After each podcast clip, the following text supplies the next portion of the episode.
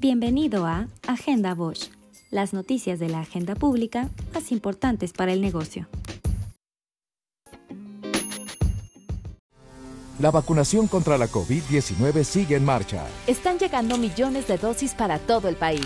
Las vacunas han sido aprobadas por organismos en todo el mundo. Son eficaces y seguras. Muy pronto será tu turno. Recuerda, la vacunación es universal, gratuita y voluntaria. Te protege y protege a quienes queremos. Si quieres más información, visita mivacuna.salud.gov.mx. Cuidémonos entre todos. Vacúnate y no bajes la guardia. Secretaría de Salud.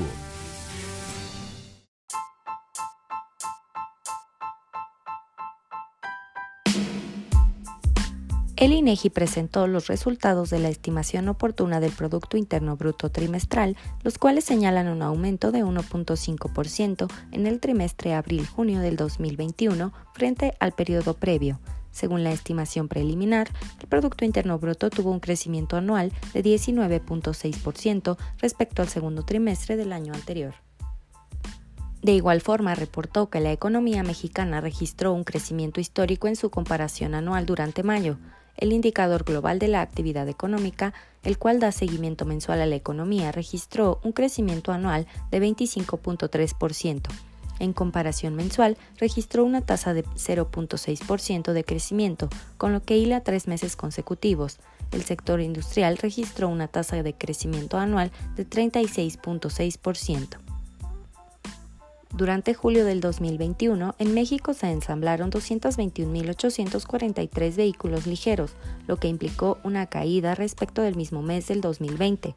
En su comparación interanual, el ensamble de autos cayó 26.5%, de acuerdo con cifras reportadas por la Asociación Mexicana de la Industria Automotriz y difundidas por el INEGI.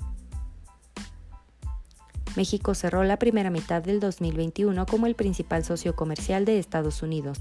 El flujo comercial total entre México y ese país acumuló 320 mil millones de dólares de enero a junio de este año, superando los totales de Canadá con 317 mil millones de dólares y China con 300 mil 700 millones de dólares.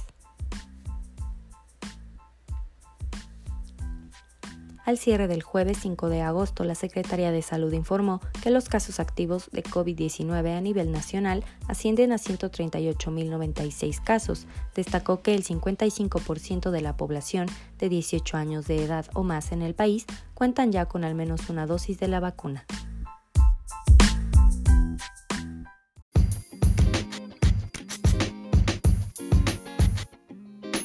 Mantente siempre informado con Agenda Bosch.